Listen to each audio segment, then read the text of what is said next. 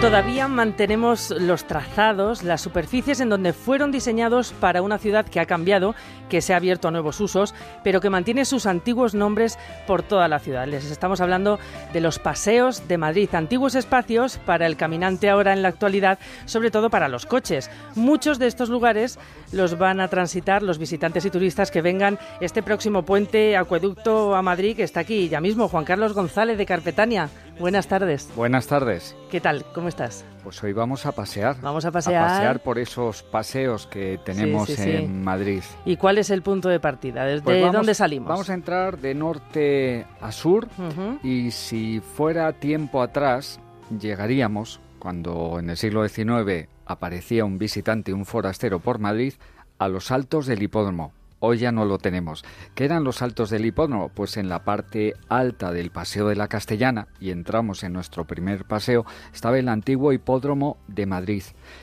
Ahora, ¿qué es lo que hay? Nuevos ministerios. Fueron demolidos cuando llegó la Segunda República y se hizo un proyecto para ir ampliando la castellana y se hicieron esos nuevos ministerios que se separaron en su construcción en la guerra civil y se acabaron por Franco. Bajando esos nuevos ministerios tenemos el Museo de Ciencias Naturales, un centro perteneciente al CSIC, dedicado al estudio y difusión de las ciencias naturales, y una construcción y museo singular que antiguamente fue el Palacio de Industria de las Artes. Deciros también que esos paseos antes los cruzaban los carruajes, los jinetes, eh, ahora los coches, como decíamos, que van a seguir acompañándonos también en este recorrido.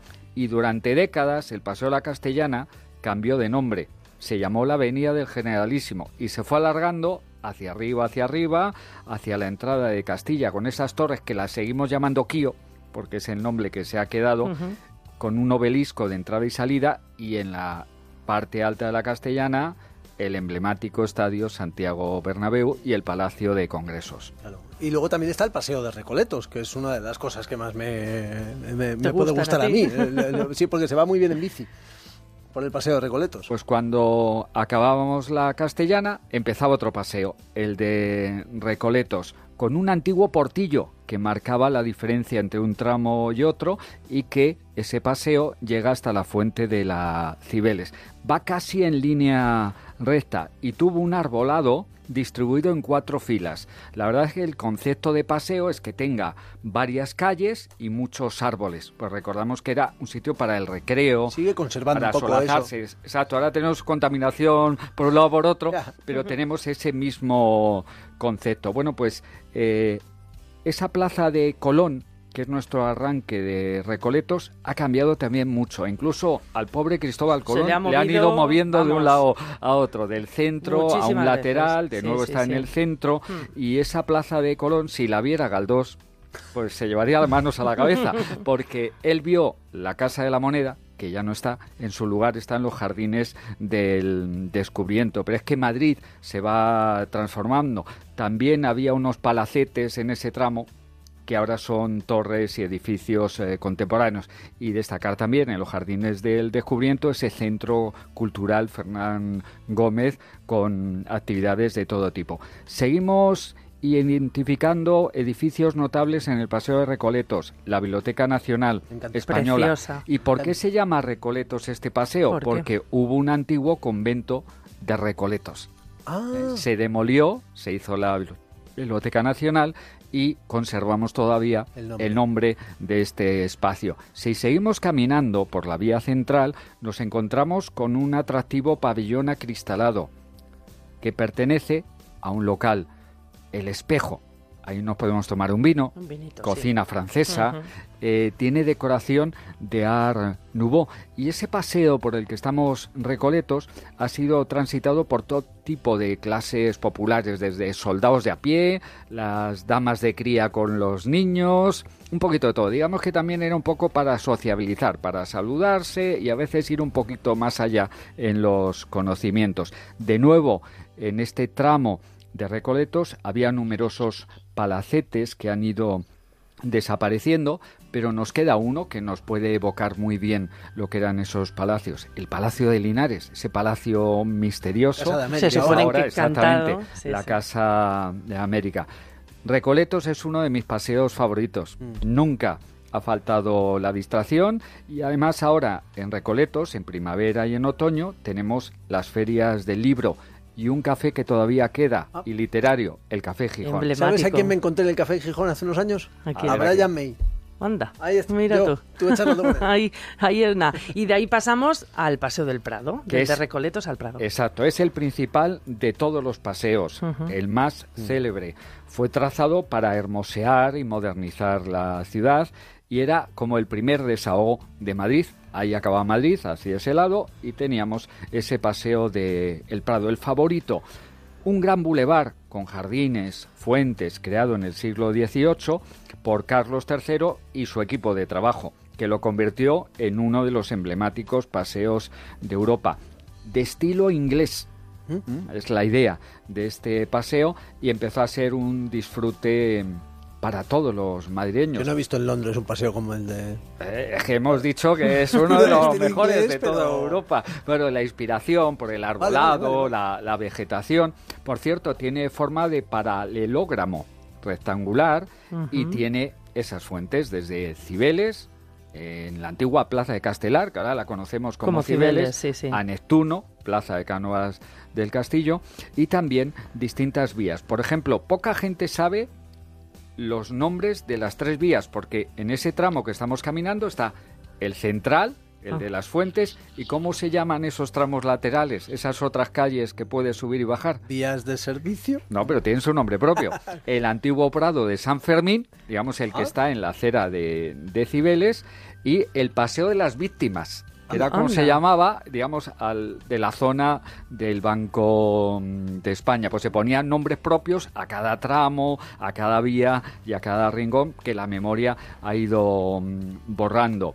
Qué chulo. Bueno, pues el Paseo del Prado tiene también construcciones de referencia. Hablamos de ese arranque en el Palacio de Comunicaciones, construcción de Antonio Palacios, que sustituye también, estamos hablando de lo que hay y de lo que hubo, a los jardines Tívoli. Todo ese gran edificio que es Correo eran unos jardines que se quedó Madrid sin una parte de, de arbolado y jardines. Tenemos el Museo Naval, También, tenemos sí, este sí. tramo La Bolsa de Madrid, el obelisco y el monumento a los caídos. Y en el siglo XIX era ya un lugar muy ameno, con intrigas amorosas, lances caballerescos, conspiraciones políticas. mola, ¿eh? Eso es Mola. lo que me gusta a mí. Lo que decíamos antes, un espacio de sociabilidad donde había lo que llamaríamos ahora tribus urbanas, dandies, fashionables, Oh. eh, que se llamaban así a la inglesa para darse nivel. Importancia nivel.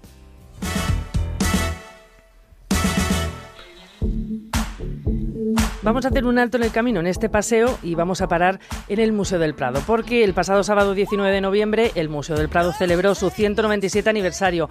Para celebrarlo han tenido varios actos, pero bueno, mejor nos lo cuenta Marina Chinchilla, que es directora adjunta de, admini- de Administración del Museo del Prado. Marina, buenas tardes. Buenas tardes. Y felicidades. Muchas gracias. Habéis hecho, habéis celebrado este aniversario con muchas cosas, habéis Sí. tenido muchas actividades. Sí, bueno, hemos presentado ¿no?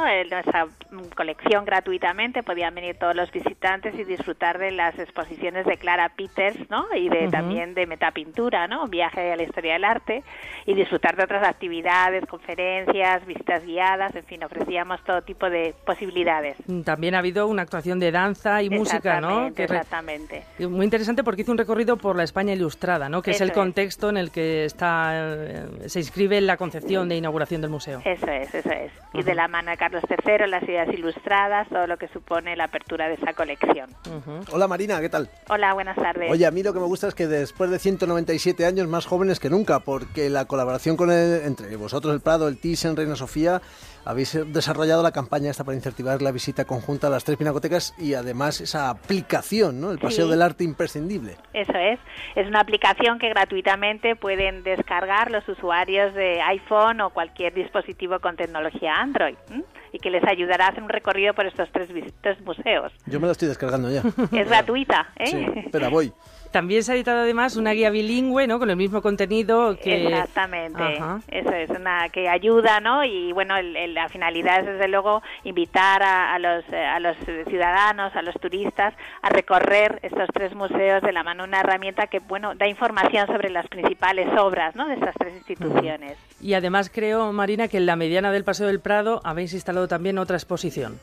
¿En la mediana, perdón? Sí, fuera en la calle habéis instalado una exposición con esas obras ¿no? que, están incluidas en este... Bueno, está el, museo como tal es una campaña del ayuntamiento, que es quien ha incentivado esta este iniciativa entre los tres museos. Eso es. Marina, solo faltan tres años para que el museo cumpla los 200. Eh, sí, en ¿Estáis el 2019 ya... nos estamos preparando, efectivamente. Sí, ya estamos trabajando en lo que es, ha sido considerado acontecimiento de especial interés público, ¿no?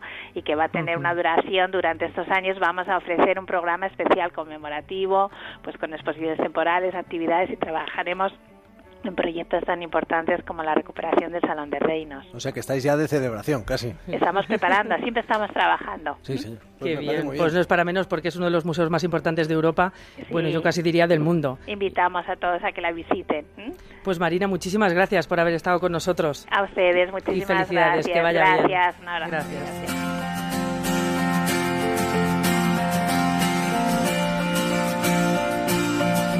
Y seguimos de paseo, Juan Carlos. A ver, unas exposiciones, las que, las que hay ahora mismo en el Museo del Prado, las tienes, ¿no? ¿Sabes cuáles son? Ya que estamos en el paseo del arte imprescindible, vamos a hablar de, lo que tiene cada museo. Por, ejemplo, una de bodegones de Clara Peters, una mujer pintora, algo muy original. Es importantísima esa, esa exposición. ¿eh? Luego tenemos también otra mm, que es racional, pero es muy sorprendente. Metapintura, un viaje a la idea del arte. Y esta mañana para prensa acaban de presentar una sobre Rivera, el españoleto, maestro del dibujo. Pues fijaros, los que quieran ir al Prado, aparte de ir a las salas eh, permanentes y vengan a este puente, tienen como extra estas exposiciones y algunas más que se van a presentar enseguida.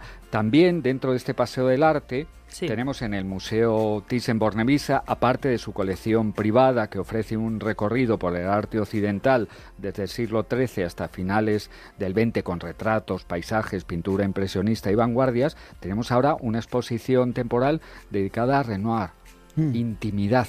Ese pintor eh, francés, sus paisajes, sus retratos y ese mundo interior que nos muestra durante este tiempo el Museo Thyssen. Y, en, el Reina Sofía. En el Reina Sofía, el que no haya ido tendrá que ir a ver a Guernica, o el que la haya visto hace tiempo, volverlo a recordar. Y aparte de ese gran lienzo de Pablo Picasso, están las obras de Dalí, Miró y exposiciones temporales en ese Museo de Arte Contemporáneo. Incluso en este tramo donde estamos, ya que estamos de otoño, no estaría mal salir y pasear en el jardín botánico. Buena idea. Buenos colores, buenas luces, sensaciones que como extra tiene una exposición dedicada al OEB, pasado, presente y futuro, una muestra que tiene piezas e imágenes extraídas de los archivos del OEB y nos hace también viajar en el tiempo. Yo como siempre estoy barriendo para casa, eh, que eh, en el jardín botánico que sepas que hay aparcabicis. Y entonces a mí eso me, igual que en el Reina Sofía, hay aparcabicis, yo voy. Te fascina. Otro motivo más para poder acercarnos al botánico. Oye, ¿Prado de Atocha o de invierno? El Prado de Atocha de invierno, justo donde la Cuesta Moyano, por ahí, dicen que es que ahí te podías refugiar mejor de los vientos. Y era ah. donde la gente se escondía, igual que ahora tenemos a la gente mayor que va a la parte tropical de la estación de Atocha, que se está calentito. bueno, pues eh, tiempo atrás se recogía pues detrás del Ministerio de, de Agricultura en la propia Atocha. El paseo de coches del Retiro era el transitado por carruajes. Yo de pequeño recuerdo que había coches que atravesaban ¿Ah, precisamente dentro del retiro, todavía había coches y los antiguos carruajes. Otro tipo de paseo, o desde Atocha, el paseo de María Cristina, situado entre la propia ronda de Atocha y la ronda de Vallecas, que respondía un poco su construcción a las necesidades de desarrollo de Madrid y esas populosas barriadas que se fueron abriendo. Está entrando el antiguo Palacio de Fomento, hoy mm. de Agricultura, Alimentación y Medio Ambiente, y también bajando desde Atocha el Paseo de las delicias. No es que haya muchas delicias, no, pero, es un nombre muy sugerente y poético. Muy bonito, sí, sí, sí, sí, Y es cuesta abajo, que para la bici. También, también. Nos vamos a otros paseos, los que han sido transformados. Por ejemplo, los antiguos bulevares. La gente sigue llamando a esa zona los bulevares, pero ya no están eh, los bulevares, porque un bulevar es una calle generalmente ancha y con árboles y con paseo central, eso se fue perdiendo. mi madre llama a la calle los bulevares, sí, sí. Yo también lo llamo. Lengua ¿eh? común, digamos, para situarnos. Y esos bulevares se empezaron a diseñar a finales del siglo XIX para dotar a una ciudad como Madrid de modernas vías de comunicación. Es una mm, denominación genérica lo que son cinco vías que forman realmente los bulevares y que van desde la calle La Princesa hasta el Paseo de la Castellana. ¿Qué cinco vías las recordamos? Alberto Aguilera, Carranza, Sagasta, Génova y sus respectivas eh, glorietas. Las necesidades del tráfico rodado acabó con la zona de paseo, pero los tenemos ahí, en el corazón y en la mente, los bulevares de Madrid. Siempre que puedo visito a Alonso Martínez.